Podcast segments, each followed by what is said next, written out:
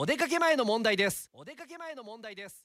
テイクオフ9テイクオフ9おはようございます。高橋正澄です。えーラジオネームこれはションボリーヒッキーさんからね、えー夕方の番組からの、えー隠れファンです長いね。隠れてる期間が長かったけど今日出てきたね、えーお仕事の守備範囲が、えー給湯室とのことで。まあお仕事の守備範囲室もあそこ僕の縄張りですからね。一番住み心地がいいというか、えー、ズミさんには勝手に親近感を感じております、えー隙を見て入れたお茶は最高ですよね。と、えーあとは6日のテイラー・スウィフト特集ありがとうございました。といただきましたけどね。あ意外と給湯室森ねえ、給湯室をこう守っている方がいるわけですね。えええーこれ同志を今後も増やしていきたいと思います。